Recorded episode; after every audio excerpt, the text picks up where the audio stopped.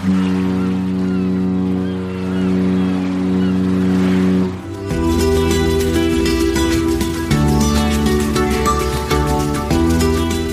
Tricks, der Kreuzfahrt-Podcast. Mit Jerome Brunel und mit Franz Neumeier. Hallo Franz. Hallo Jerome. Den ersten Podcast haben wir hinter uns gebracht, jetzt den zweiten und äh, es war ganz interessant zu sehen, wie die Leute auf unseren Podcast reagiert haben, nämlich mit ziemlich viel Zuspruch. Ja, ich habe mich sehr gefreut. Also ich war selber skeptischer als unsere Hörer. Hm. Ähm, das Feedback war eigentlich durchweg sehr, sehr positiv. Es gab eine kleine Kritik, äh, den Leuten war es zu lang. Hm. Und dann haben wir nachgedacht, wie können wir das machen, weil wir wollten schon genauso viel Informationen rüberbringen. Auf der anderen Seite ist natürlich verständlich, eine Stunde konzentriert zuzuhören, das ist natürlich schwierig. Deswegen haben wir überlegt, hin und her, was können wir da tun? Und bisher hatten wir ja gesagt, wir äh, senden sozusagen 14 täglich und dann eben eine Stunde und jetzt teilen wir das einfach. Also jede Woche eine halbe Stunde. Und ich glaube, das ist eine ganz gute Lösung, oder? Ja, ich glaube schon. Und wir haben natürlich auch die Chance, dass wir schneller reagieren können auf aktuelle Sachen. Hm. Machen wir so. Genau, also ab jetzt Cruise Tricks, der Kreuzfahrt-Podcast, jede Woche eine halbe Stunde. Gut, wir haben letztes Mal uns viel unterhalten über Umweltschutz bei äh, den Schiffen. Äh, da haben wir auch einige Reaktionen bekommen, auch mit Fragen und so weiter. Und da gibt's was ganz Besonderes, nämlich die Mein Schiff 3 wird das erste Schiff sein, das sowohl Entschwefelungen macht bei den Abgasen als auch das Stickoxid bekämpft. Damit ist das das erste Schiff und macht sogar mehr als die Europa 2. Ja, weil die Europa 2 hat äh, Anführungszeichen nur einen Stickoxidkatalysator, was natürlich auch schon eine ganz tolle Sache ist. Aber mein Schiff 3 kriegt zusätzlich eine Entschwefelungsanlage, was schon eine ziemlich coole Sache ist, finde ich. Und ähm, sie haben sich noch was äh, auf die Fahnen geschrieben äh, für den Neubau. Sie wollen nämlich, beziehungsweise sparen voraussichtlich drei 30 Prozent der Energie, also des Treibstoffbedarfs des Schiffs nochmal ein durch alle möglichen Maßnahmen, mhm. was auch eine, eine, sehr, sehr beachtliche Zahl ist. Also es ist fast ein Drittel des Treibstoffs soll mit allen möglichen Maßnahmen eingespart werden. Und äh, ich war da neugierig, diese 30 Prozent, auf was beziehen sich die eigentlich genau? Äh, wenn man das natürlich mit dem 30 Jahre alten Schiff vergleicht, fällt das nicht schwer. Und äh, ich habe mich mal mit der Umweltmanagerin von äh, TUI Cruises äh, die Woche am Telefon unterhalten äh, und habe ihr genau die Frage äh, äh, gestellt, auf äh, was beziehen sich diese 30 Prozent Einsparung? Auf was für Art von Schiff bezieht sich das? Wir haben also über unsere, über unsere Muttergesellschaft Zugriff auf mal eine Reihe von modernen Kreuzfahrtschiffen, die in den letzten ja, fünf Jahren Jahren gebaut worden sind. Und da hat man quasi so Referenzwerte gebildet. Also auch Royal Caribbean hat ja sehr, sehr fortschrittliche Schiffe gebaut in den letzten Jahren, die sich ja jeweils sukzessive immer weiter verbessern. Und da hat man einen Referenzwert aus den letzten fünf Jahren von den Schiffen gemacht. Da sind ja auch sehr, sehr große zum Teil dabei. Das heißt, da muss man halt gucken, dass man einen vernünftigen Referenzwert auch für die Größe dann wieder runterrechnet. Sehr kompliziert, sehr mathematisch. Ich habe auch lange Zeit äh, oder äh, häufiger die Ingenieure triezen müssen, dass sie es mir auch richtig erklären. Aber auf jeden Fall haben wir dann einen Referenzwert gehabt zu einem modernen Kreuzfahrtschiff, was ungefähr den Stand der Technik der letzten fünf Jahre mit einbezieht. Und davon hat man dann nochmal diesen, diesen Zielwert ausgegeben, diesen um 30 Prozent zu, ähm, zu unterschreiten. Und das ist uns gelungen. Man muss sich aber auch nichts vormachen. Ähm, man kommt schon so langsam auch ans Limit. Also ähm, das wird jetzt die nächsten zehn Jahre nicht so weitergehen, dass man jeweils immer um diese, um diese Schritte das zu machen. Man hat jetzt einfach nochmal einiges in die Waagschale geworfen und miteinander kombiniert, auch in der Masse. Das hat natürlich auch was mit einem hohen ja, Arbeits- und auch äh, Investitionsvolumen zu tun tun, aber das Ergebnis spricht für sich. Es ist einfach eine beeindruckende Zahl und die ist dann halt in Kombination mit einem Abgasnachbehandlungssystem, was ja auch Energie kostet, aber wir halt über diesen sehr, ähm, ja, für mich beeindruckenden Wert dann wieder so ein bisschen reinholen und gleichzeitig halt, wenn wir jetzt wirklich nur angucken, was oben aus dem Schornstein rauskommt, eines ja, der saubersten Schiffe sein werden 2014. Das hört sich interessant an. Ähm, wir haben ja letztes Mal auch drüber gesprochen, über die verschiedenen Treibstoffe. Also im Moment ist es ja vor allem mit Schweröl oder Schiffs Diesel, was etwas sauberer ist. Äh, man überlegt ja auch LNG zu verwenden. Da sind wir letztes Mal ein bisschen, äh, glaube ich, ein bisschen durcheinander gekommen, nämlich der Unterschied zwischen LNG und Erdgas. LNG flüssig, ähm, leicht zu speichern mit zwei Bar, glaube ich, und Erdgas gasförmig und 200 Bar. Das wird mal vers denke ich mal, nicht verwenden auf einem Schiff. Erdgas, ich glaube, niemand will auf so einer Gasflasche übers Meer reiten. genau, da haben wir. Nein, aber LNG, also Liquid Natural Gas, äh, ist natürlich trotz allem kein, kein ganz unproblematischer Treibstoff. Also sprich, er ist natürlich auch wesentlich explosiver als, als ein normaler, äh, normales Schweröl oder auch Diesel. Aber ich hatte eben die Umweltmanagerin von, von TUI Cruises, ich habe vorhin auch vergessen, ihren Namen zu erwähnen, Lucien Damm. Ich hatte Lucien Damm am Telefon und habe sie dann auch gleich noch äh, nach der Zukunftstechnologie LNG gefragt äh, und wollte einfach wissen, wann die Technologie, wann dieser Treibstoff möglicherweise für Kreuzfahrtschiffe auch einsetzbar und relevant sein wird. Das ist das, was sie uns gesagt hat. Wir glauben, dass LNG definitiv ein Thema für die Kreuzfahrtschifffahrt sein wird. Ähm, wir glauben allerdings nicht, dass das jetzt mittelfristig der Fall sein wird. Das heißt in den nächsten ja, drei, vier, fünf Jahren. Und wir glauben auch nicht, dass im Moment die Infrastruktur da ist, sodass man das, ich sag mal, wagen kann. Das kann man vielleicht bei so Punkt-zu-Punkt-Verbindungen im Fährverkehr machen. Da läuft das ja auch schon. Das wird ja auch schon wirklich kommerziell da auch ähm, eingeführt. In der Kreuzschifffahrt ist das halt für uns noch eine Herausforderung, wirklich die Infrastruktur und auch das Bunkern dieses Treibstoffes ähm, auf dem Schiff in diesen Mengen. Sie müssen sich vorstellen, ich brauche die gleiche hm, für die gleiche Strecke brauche ich das Doppelte an Volumen für, für den Treibstoff, um den an Bord zu bunkern. Das ist natürlich schon, schon eine Herausforderung. Nichtsdestotrotz glauben wir, dass die Entwicklung nicht nur in der Kreuzschifffahrt, sondern in der gesamten Schifffahrt ähm, mehr und mehr zu LNG gehen wird und das das, ähm, dem stellen wir uns auch. Also davon gehen wir aus. Es ist sehr spannend und es gibt ja dann auch schon ähm, die ersten, ne, die ersten Konzepte, wie kann sowas aussehen. Das werden wir natürlich genau verfolgen. Nichtsdestotrotz ist gerade einfach bei so einem Brennstoff, der bei, beim sehr hochentzündlichen Brennstoff immer ja. auch die Sicherheitsfrage ja vorrangig, ganz klar. Und da warten wir natürlich auch ab. Aber das wird, das wird man in den Griff bekommen. Das wird man auch sehr gut in den Griff bekommen. Nichtsdestotrotz braucht man das Konzept eines rein LNG-basierten Kreuzfahrtschiffes. Das sehe ich jetzt einfach mittelfristig noch nicht, langfristig ganz bestimmt. Ja, ganz interessanter Randaspekt übrigens noch, äh, Jerome. Äh, wusstest mhm. du, dass Lucien Damm äh, noch bis äh, vor gar nicht langer Zeit als Umweltaktivistin beim NABU gearbeitet hat? Und zwar genau als die verantwortliche Aktivistin, die genau auf der anderen Seite stand und, und äh, von Reedereien immer Umweltschutzthemen gefordert hat. Das ist interessant. Also das ist ja im Grunde ein 180-Grad-Wechsel. Könnte man so sehen. Also sie ist tatsächlich von der, von der Gegnerin vom Umweltverband äh, direkt zu TUI Cruises gewechselt. Und auch da war ich natürlich neugierig äh, und musste ihr diese Frage stellen, wie sie denn als überzeugte Umweltaktivistin bei einer Reederei überhaupt weiterkommt, ob und wie viel sie da überhaupt erreichen kann und ob da nicht Kosten und Erfolgsdruck vielleicht doch irgendwie im Vordergrund stehen. Also eigentlich hat sich auch nach anderthalb Jahren hier bei TUI Cruises nicht meine Einstellung geändert, dass ich glaube, dass man bei einem Umweltverband auch sehr viel bewegen kann, sehr viele Themen ansprechen auf die Agenda setzen kann. Die eigentliche Umsetzung und das Herausfinden, welche Lösungen die gut, welche gut sind, welche funktionieren, das kann man dann erst, wenn man wirklich in einem Unternehmen arbeitet. Und da bin ich nach wie vor auch überzeugt, dass Free Cruises hier nicht nur auf, auf Geld und auf Kostendruck reagieren muss, sondern genauso auch nach vorne schaut, Commitment hat für die Verantwortung gegenüber den Destinationen, in denen wir uns bewegen, ist ja auch quasi unser Kapital hier oder das, das dieses Unternehmens. Und ich kann jetzt hier wirklich an den Lösungen sitzen, die ich vorher so mal in den Raum geworfen habe, die man, die man gut fand und muss jetzt halt überlegen, wie, ja, wie setze ich die um? Natürlich auch immer mit dem Blick von einem Unternehmen, was natürlich auch ein Wirtschafts Wirtschaftsakteur ist, wie das halt auch natürlich mit den, mit, ja, mit den wirtschaftlichen Implikationen funktioniert. Aber bis jetzt ähm, bin ich sehr zufrieden, dass, dass das hier im Unternehmen eigentlich sehr gut aufgenommen wird. Ist interessant. Ich meine, in einem Umweltschutzverband kann man natürlich auch das eine oder andere erreichen, aber wenn man direkt in der Firma arbeitet, dann hat man vielleicht auch äh, zumindest da punktuell auch seine Möglichkeiten. Denn ich denke mal, wenn TUI Cruises sehr stark auf Umweltschutz geht, müssen die anderen ja nachziehen. Und dann hat sie ja im Grunde erreicht, was sie wollte. Ja, wobei ich äh, trotzdem da auch nochmal neugierig bei ihr nachgefragt habe. Also ganz äh, glauben konnte ich das noch nicht, äh, dass sie tatsächlich mit Begeisterung da aufgenommen wurde. Man könnte ja auch sagen, eine Reederei holt sich tatsächlich äh, einen renommierten Umweltexperten, jemanden, der auch einen Namen schon in der Branche vorher natürlich hatte, auch so ein bisschen vielleicht als Feigenblatt ins Haus und sagt, ja, wir holen uns da jemanden, der, der ist zweifelsfrei auf der Seite der Umwelt.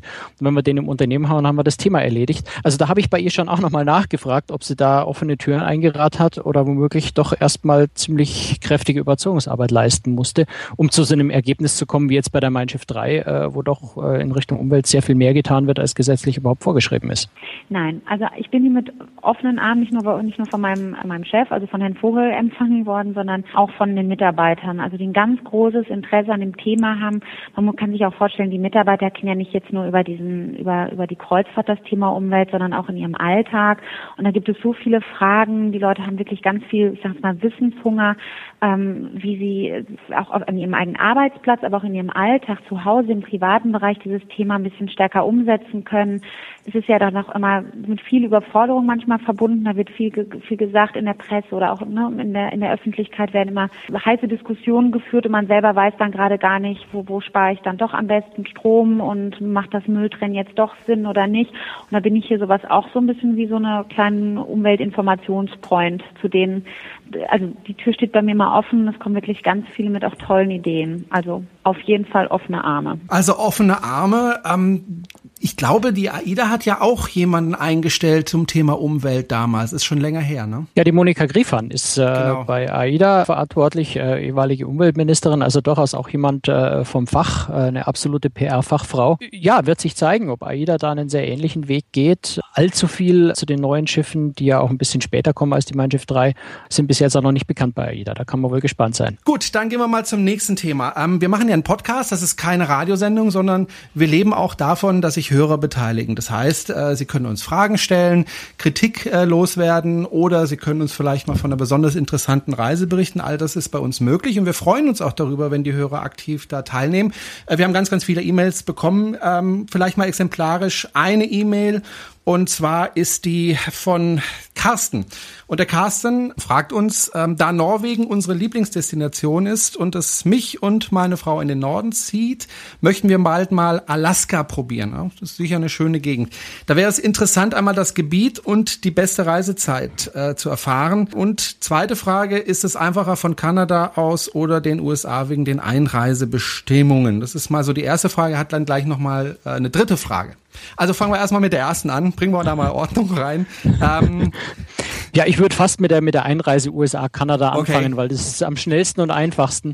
Ich würde mir ganz ehrlich keinen allzu großen Kopf drum machen. Vielleicht ist die Einreise nach Kanada ein bisschen einfacher. Ich, soweit ich weiß, muss man dort keine Fingerabdrücke abgeben.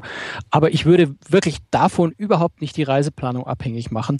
Ich würde einfach diese halbe Stunde oder die Stunde Einreise würde ich einfach stoisch über mich ergehen lassen und ertragen. Der ganze restliche Urlaub ist wunderschön, ganz egal, ob ich über die USA oder über Kanada einreise. Ich würde mir da wirklich einfach die schönste Route aussuchen. Wenn die von Seattle schöner ist als die von Vancouver, dann würde ich jetzt nicht wegen dem Fingerabdrücken bei der Einreise, bei den, bei den äh, fünf Minuten, äh, deswegen mich gegen eine schöne Reise entscheiden. Gut. Und er fragt auch noch, äh, welches Gebiet er da bereisen soll und die beste Reisezeit.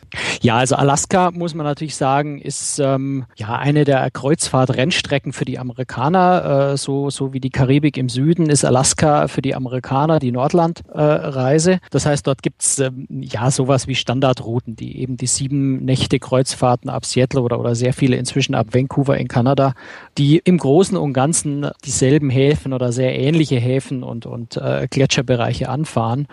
Eine richtige konkrete Empfehlung dazu kann man nicht geben. Es gibt natürlich auch teurere Reisen, die dann bis Anchorage hochgehen oder, oder äh, gar noch weiter, dann äh, womöglich noch um äh, ganz um Nordamerika rum, also in der Nordwestpassage fahren. Das ist dann wieder eine andere Baustelle. Ähm, aber so die klassische ähm, Alaska-Route geht's ja in der Regel durch die Inside Passage, äh, ein sehr, sehr schönes Gebiet, was einfach hinter Inseln liegt. Dadurch gibt's dort äh, nahezu keinen Seegang, gerade für empfindliche Menschen ganz äh, angenehm. Aber das Spannende für mich ist in Alaska, ich war bis jetzt zweimal dort, einmal mit dem großen, einmal mit dem kleinen Schiff, ist vor allem die Tierwelt. Also was man dort an Orca-Walen, auch mhm. an Buckelwalen sehen kann, an Seeadlern, also in, in unglaublichen Mengen und auch an Bären natürlich. Also Braunbären, Schwarzbären, Grizzlybären kann man in Alaska einfach in, auf, auf, auf ganz vielfältige Weise in, in freier Natur sehen, auch vom Schiff aus zum Teil. Aber keine Schmusebären. Eher keine Schmusebären, also man sollte sich dann doch ein bisschen fernhalten, aber Bären sind auch relativ scheue Tiere. Also man wird auch wenig Chancen haben, gerade wenn man mit dem Kreuzfahrtschiff unterwegs ist, äh, in die Nähe von den Bären zu kommen, sodass man sich gefährdet. Also das äh, wohl Eher nicht. Aber es gibt natürlich schon äh, so, so ein paar äh, touristische Hotspots. Äh, das ist Ketchikan, da ist in der Regel äh, sind mehrere Kreuzfahrtschiffe gleichzeitig da. Da geht es dann so ein bisschen zu wie in, in, in äh, St. Thomas oder Cozumel in der Karibik. Also da sind dann sehr viele Menschen auf einmal. Auch Skagway ist äh, ein wunderschöner kleiner Ort, aber wenn vier, fünf Schiffe gleichzeitig da sind, dann ist da ein riesen Menschenauflauf. Das Schöne an Alaska ist, dass man dem sehr schnell und einfach aus dem Weg gehen kann. Also gerade in Skagway, wenn man sich dort, muss man allerdings rechtzeitig reservieren, weil auch die Mietwagenstation dort ist klein und es gibt natürlich nicht für 5000 Kreuzfahrtpassagiere dann äh, vor Ort Mietwägen. Sollte man sich also rechtzeitig reservieren und kann dann wunderbar über den, äh, über den äh, White Pass äh, auch nach Kanada rüberfahren. Landschaftlich ganz wunderschön. Da oben durchaus auch die Chance auf dem Weg, auch direkt neben der Straße haben wir dort schon Bären gesehen. Also landschaftlich wunder wunderschön und auch dort, wo es massentouristisch wird, einfach weil viele Schiffe gleichzeitig anlegen, kann man dem sehr schnell und einfach ähm, entkommen. Allgemein, wenn man vielleicht den Vergleich zu Norwegen noch zieht, ähm, mhm. ist ähm, Alaska ja natürlich ein bisschen ähnlich. Es sind auch viele Fjorde, wobei die Fjorde dort nicht so tief und nicht so lang sind wie in Norwegen. Es ist alles ein bisschen weitläufiger, breiter und großzügiger. Auch die Gletscher sind in Alaska größer. Also es ist alles so ein bisschen großzügig, aber ansonsten natürlich mit äh, Norwegen so ein bisschen zu vergleichen. Wann ist die beste Reisezeit? Ja, Sommer eigentlich. Ja, natürlich im Sommer. Aber ich meine, in Alaska muss man immer mit Regen rechnen. Das ist ziemlich egal, zu welcher Jahreszeit. Also ins Reisegepäck für Alaska gehört immer eine wirklich wasserdichte Regenjacke und auch eine Regenhose und wasserdichte Schuhe, weil dann kann man nämlich Alaska auch bei schlechtem Wetter genießen. Und äh, so überraschend wie es ist, ich war, war zweimal dort und einmal hatten wir die ganze Woche lang, das war Anfang Oktober oder Ende September, also so gegen Ende der Saison eigentlich schon, hatten wir traumhaftes Wetter. Wir sind am Pool gelegen und haben von dort aus äh, die, die Gletscher vorbeiziehen sehen. Und ein anderes Mal waren wir ich denke, es war im August, da hatten wir fast die ganze Woche Regen. Und auch das war eigentlich wunder, wunderschön. Also mit der richtigen Kleidung, wenn man sich nicht darüber ärgern muss, dass man ständig nass wird, ist Alaska auch bei schlechtem Wetter traumhaft schön, wenn dann die Nebelschwaden durch die Fjorde über das Wasser ziehen. Also das hat schon auch äh, einen ganz besonderen Reiz. Ja, bei schönem Wetter ist es toller, aber auch bei schlechtem Wetter ist Alaska klasse. Die klassische Reisezeit ist ja irgendwo zwischen Mai und September, aber genau das ist auch die Zeit, wo die Kreuzfahrtschiffe da hochfahren. Gut, eine letzte Frage hat äh, der Carsten noch wegen einer Reederei, nämlich der Holland America Line. Hast du da Erfahrungen mit denen? Ja, ich bin äh, gerade erst letzten November bin ich mit Holland America Line um Südamerika rumgefahren, also von äh, Valparaiso in Chile rund um Cap Horn bis Buenos Aires, äh, knapp zwei Wochen.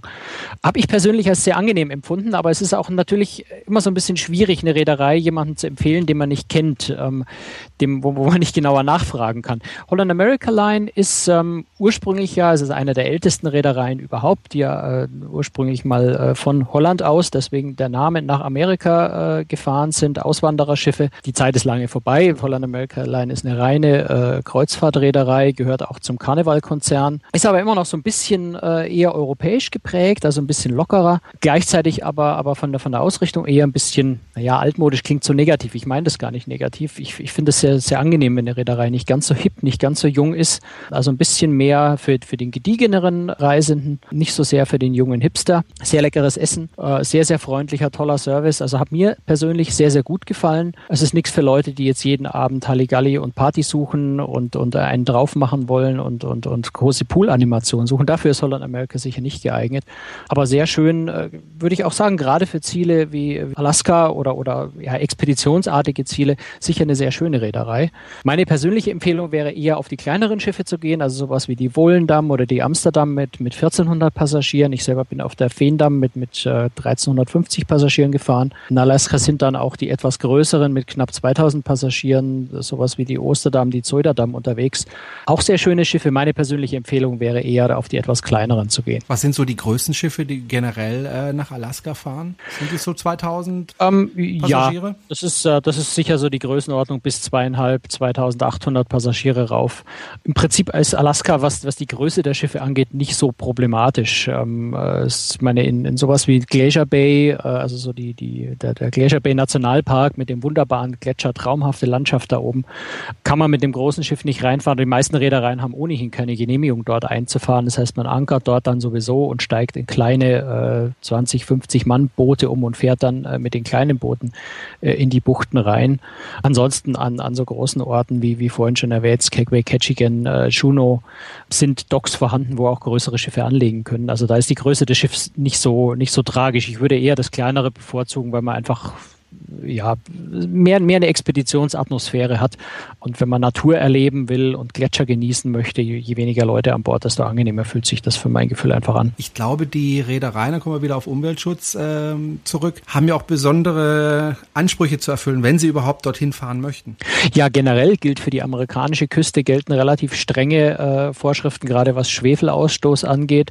Ähm, Alaska hat noch mal ein paar Sonderregelungen, wobei da auch gerade wieder die Diskussion ist, paradoxerweise möglicherweise gerade in Alaska äh, die äh, Umweltvorschriften wieder etwas zu lockern. Noch gelten die strengen Vorschriften und ähm, natürlich macht es Sinn, in Alaska aufzupassen. Äh, sehr empfindliche Gewässer dort, je kälter die Gewässer, desto empfindlicher sind sie bei Unfällen, gerade wenn Öl austreten würde ähm, ist das schwierig. Aber wie gesagt, Alaska gehört ja zu USA und damit gelten die strengen Vorschriften, die entlang der amerikanischen Küste ohnehin äh, in Kraft schon sind. Du bist ja, wenn ich das äh, richtig in Erinnerung habe, du bist ja auf die, auf die Seefahrt gekommen, erstmal über die Flusskreuzfahrt. Ne? Ich selbst habe beides schon gemacht, also sowohl eine Flusskreuzfahrt in China, habe ich ja letztes Mal schon erzählt, als auch eben auf der Hochsee äh, als arbeitender Mensch äh, auf der AIDA. Ähm, aber ich habe es natürlich trotzdem genossen. Wo sind denn die Unterschiede zwischen der Hochseefischerei, ähm, hätte ich fast gesagt, Schifffahrt, äh, und den Flusskreuzfahrten? Also was sind so die generellen Unterschiede? Einen kenne ich auf jeden Fall, nämlich kleinere Schiffe auf den Flüssen und es wackelt nicht auf dem Fluss. Ja, ich, ich weigere mich ja beinahe überhaupt einen Vergleich zwischen den zwei Arten zu ziehen, weil ich so ein bisschen als einzige Gemeinsamkeit sehe, dass das Ganze irgendwie schwimmend unterwegs ist. Mhm. Also für mein Gefühl ist Flusskreuzfahrt und Hochseekreuzfahrt zwei sehr, sehr unterschiedliche Dinge, die tatsächlich ganz schwierig überhaupt irgendwie zu vergleichen sind. Auf dem Fluss habe ich eben, weil Flüsse schmal sind, weil Schleusen klein sind, äh, mit, mit ganz kleinen Schiffen. Also gerade wenn ich die, die Elbe anschaue, da habe ich ja Schiffe, die äh, deutlich unter 100 Passagiere mal aufnehmen. Auf Rhein-Donau äh, kriege ich schon mal auch 250, 300 Leute auf dem Schiff. Aber da ist dann auch Limit. Das heißt, auf dem Fluss steht auf jeden Fall immer nur die Destination im Vordergrund. Da gibt's keine großen Wasserrutschen oder, oder äh, Hollywood-Shows im Theater oder sonst irgendwas. Also all das, was auf großen Schiffen das Schiff selbst äh, schon zum Ziel macht, fällt auf Flüssen komplett weg. Und äh, das Flussschiff ist einfach, ja, es ist ein schwimmendes Hotel ähm, mit, mit Minimalannehmlichkeiten. Also natürlich gibt's ein Fitnessstudio, es gibt oft auch eine kleine Sauna, es gibt manchmal einen Whirlpool. Manche haben sogar einen kleinen Swimmingpool am, am Oberdeck und man hat so ein bisschen äh, Rasenschach. Ähm, aber das ist es dann auch im Wesentlichen, eine kleine Bar und, und eine Lounge. Also wie ein einfaches Hotel an Land, das mich einfach von Ort zu Ort bringt. Aber natürlich, das ist das Schöne dran, äh, in der Regel halt direkt vor der Altstadt irgendwo anlegt. Ich habe ein paar Schritte und stehe mitten in den Städten, die ich anschauen will. Auf Hochsee, ja, habe ich natürlich, hast du angesprochen, das Thema Seegang, äh, das fällt auf dem Fluss weg, wenn ich nicht hyperempfindlich bin. Minimal schaukelt es da gelegentlich auch, aber, aber kann man es nicht wirklich Seegang nennen. Es wackelt ein kleines bisschen. Ja, ja ein bisschen, aber da muss man schon wirklich. muss man sehr genau hinfühlen. Ja. ja. Vielleicht nach dem vierten, fünften Bier. Auf Hochsee ist natürlich so, dass die Schiffe als solche oft schon die Destination sind. Große Schiffe wie eine Oasis of the Seas, Allure of the Seas, auch die bisschen kleiner mit 4000 Passagieren.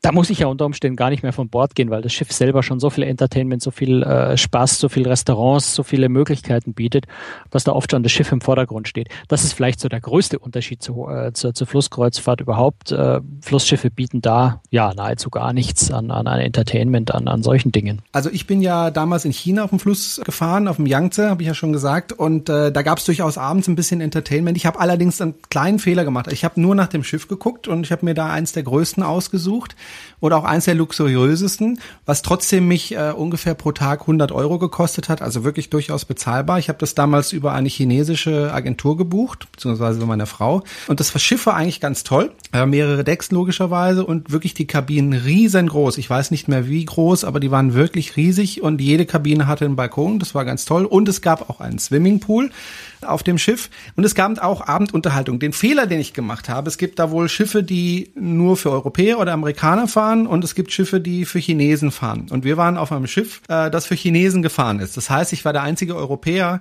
auf dem ganzen Schiff, für die natürlich eine super duper Attraktion. Es gab abends auch Abendunterhaltung, was man sich aber nicht so vorstellen muss wie bei uns, sondern dann wird halt ein bisschen getanzt und da wird auch ein bisschen äh, gespielt oder ähnliches, so doofe Spiele halt, äh, die man da so macht. Und was aber schade war, wenn dieses Programm fertig war, hat sich also wirklich, ja, dieser Raum komplett geleert. Also da war nicht noch, wir sitzen uns an die Bar und trinken ein, sondern die haben sich alle zurückgezogen in, in ihre Kabinen, haben dann dort äh, weitergefeiert. Oben auf dem Deck nachts keine Seele, die irgendwas da gemacht hätte. Man konnte da auch keine nichts trinken da oben.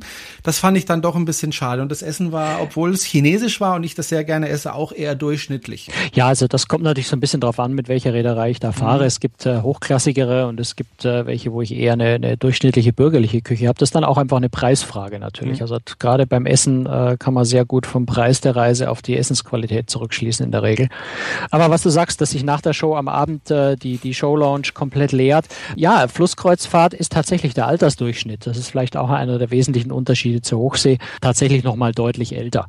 Also auf Flussschiffen habe ich schon einen sehr, sehr hohen Rentneranteil. Meistens nicht immer. Ne? Also es gibt auch, äh, ich sag mal, Arosa ist ein bisschen jünger. TUI Flussgenuss versucht, äh, das Publikum etwas jünger zu kriegen, wobei etwas jünger dann eben heißt, sie versuchen es mal unter 60 zu drücken, das Durchschnittsalter. Ist, ist nicht negativ gemeint. Ne? Das ist einfach, ähm, ältere Leute sind dann oft auch nicht mehr so, äh, haben, haben keine so große Lust mehr, weite Strecken mit dem Flugzeug Flugzeug zum Hochseeschiff zu fahren äh, zu fliegen. Bei dem Flussschiff ist die Anreise bequemer, einfacher, das Schiff ist überschaubarer. Ähm, von daher ist es für ältere Menschen auch äh, vielleicht die einfachere, bequemere äh, Reiseform, als auf das Hochschiff, äh, Hochseeschiff zu gehen. Deswegen einfach der Altersschnitt auch auf Flussschiffen ein bisschen höher. Wobei ich das schade finde, weil wenn ich auf dem Yangtze unterwegs bin, dann setze ich mich da gerne auf meinen Balkon und lasse einfach die Landschaft an mir vorbeiziehen und das ist wirklich, wirklich wunderschön, ganz, ganz toll, während ich auf einem Hochseeschiff ja meistens nachts fahre, am Morgen dann in den Hafen Hafen. Also ich bekomme vom Fahren selbst nicht viel mit und wenn, ähm, oder nicht so viel, wenn, dann sehe ich meistens das offene Meer und relativ wenig Landschaft. Also eigentlich wird auf dem Flusskreuzfahrtschiff, zumindest was drumherum passiert, eigentlich mehr geboten. Vielleicht sollten Sie Reedereien mal überlegen, zu versuchen, eine jüngere ähm, jüngeres Zielpublikum zu finden, indem sie einfach äh, sich äh, Motto-Reisen ausdenken oder ähnliches mit Musik, mit Disco, was auch immer. Man sollte ja meinen, dass das ältere Publikum äh, für Flussschiffe, ähm, naja, also ich will nicht gemein sein, nach und nach ausstirbt, ähm, einfach durch das Alter bedingt äh, und dass die Reedereien sich deswegen um jüngeres Publikum bemühen müssten. Das Gegenteil ist aber eigentlich der Fall. Äh, die Demografie zeigt ja, dass wir immer mehr ältere Menschen haben, immer mehr Leute über 65 haben, sodass das für die Reedereien so lukrative Zielgruppe ist, die auch am, im Wachsen begriffen ist, dass es sich eigentlich gar nicht unbedingt lohnt, äh, zu versuchen, auf jüngeres Publikum zu gehen, was dann logischerweise äh, vielleicht das ältere Publikum etwas verschreckt, weil das ältere Publikum dann Angst davor hat, dass eben die Bar nicht um 10 Uhr leer ist und auf den Gängen Ruhe ist, sondern das ältere Publikum dann vielleicht befürchtet, dass in der Nacht um zwei die Party im, äh, im, in der Lounge immer noch stattfindet, was dann wiederum die Älteren verschrecken würde. Also äh, insofern sind die meisten Reedereien gar nicht so stark daran interessiert, äh, jüngeres Publikum auf die Schiffe zu bekommen. Da, wo es funktioniert, sind Themenkreuzfahrten, äh, wo man dann gezielt äh, bestimmtes Publikum ansprechen kann. Also Fluss gibt es ja auch ganz spannende Dinge, sehr viel, sehr viel äh, Gourmetreisen gibt es äh, in dem Zusammenhang. Sind aber ähm, auch eher ältere. Ja, jein, aber äh, durchaus auch so, so, naja, Mittelalter, wie soll man das sagen? Also 50 plus, die einfach an gutem Essen interessiert sind. Ja, wenn ich in, in Frankreich fahre und dann einfach mal einen Zwischenstopp äh, beim Restaurant von Paul Bocuse mache als Bestandteil der Kreuzfahrt, das ist schon auch für Jüngere ganz spannend. Mhm. Ähm, es gibt Hundekreuzfahrten, ja, wo ich tatsächlich dann oben auf dem, äh, auf dem, auf dem Sonnendeck eine kleine Hundewiese eingerichtet ist, dass man nicht jedes Mal, wenn ein Hund Gassi muss, äh, das Schiff anhalten muss. Also da gibt es ganz spannende Dinge, auch Bereich Musik äh, findet ein bisschen was statt auf Flussschiffen. Ich wollte gerade sagen, auf der Mein Schiff 1 war ja jetzt kürzlich diese Metal Cruise unterwegs. Sowas könnte man ja auch an Land machen. Ja, wobei natürlich äh, da dann so ein bisschen der limitierende Faktor ist, dass ich relativ wenig Leute auf das Schiff mhm. bringe. Das heißt, es ist finanziell wahrscheinlich nicht darstellbar äh, in, in dem Umfang. Ich meine, was du angesprochen hast, das, was, was wirklich spannend an Fluss ist und deswegen fahre ich selber eigentlich auch gerne äh, Fluss und habe das schon immer sehr gerne gemacht. Ich habe tatsächlich sehr viel Landschaft ständig im Blick. Also wenn ich mir zum Beispiel die Elbe anschaue, wenn ich, wenn ich äh, von, an Meißen vorbeifahre, durch Dresden durch, durchs Elbsandscheingebirge, das ist landschaftlich traumhaft. Da braucht man eigentlich überhaupt kein Programm, kein Entertainment. Man setzt sich in den Liegestuhl an Deck und lässt einfach nur wunderschöne Landschaft an sich vorbeiziehen über Stunden hinweg. Das ist schon sehr, sehr faszinierend und macht sehr viel Spaß. Und das ist eigentlich vor der Haustür. Also ich muss nicht, äh, muss nicht erst viele, viele Stunden in die Karibik fliegen oder, oder auch vier, fünf Stunden auf die Kanaren fliegen, äh, sondern ja, von München aus fahre ich anderthalb Stunden nach Passau, bin auf der Donau oder fahre mit dem Zug äh, ein paar Stunden zum Rhein rüber. Ist natürlich auch sehr sehr nahe unter Umständen, wenn ich auf, auf Fluss gehe. Also ich werde nie vergessen, äh, am Schluss der Reise in China, ähm, wie ich dann in die größte Stadt der Welt äh, eingefahren bin. Weißt du, welches die größte Stadt der Welt ist? Ich fürchte, ich kenne wahrscheinlich nicht mal den Namen. Chongqing. Ich wusste es. nee, das ist tatsächlich die größte äh, Stadt der Welt. Weiß nur eigentlich niemand. Weiß nicht mehr, wie viele Millionen, aber es waren unglaublich viele, die da leben. Und wenn man da nachts reinfährt in diese Stadt, das ist einfach faszinierend, das ist einfach grandios. Gibt's aber auch mit dem, äh, mit dem äh, Hochseeschiff. Also ich fahre jetzt demnächst von Valletta, da bin ich schon mal mit der AIDA gewesen. Das ist allein schon der Hafen ist grandios, der ist wirklich wunderschön. Das ist auch eine schöne Einfahrt in den Hafen. Gut, das war die zweite Folge unseres kleinen Podcasts und äh, wir freuen uns immer über Post von Ihnen per E-Mail oder über Bewertungen bei iTunes oder auch über Fragen, nicht wahr? Ja, richtig. Also Bewertungen bitte immer nur fünf Sterne, ist klar. ähm, und Fragen versuchen wir dafür ja zu beantworten, so viele wir können. Gut, alles klar. Wir hören uns in einer Woche schon wieder. Bis dahin sagen Tschüss und Bye bye. Franz Neumeier und Jerome Brunel. Tschüss. Servus.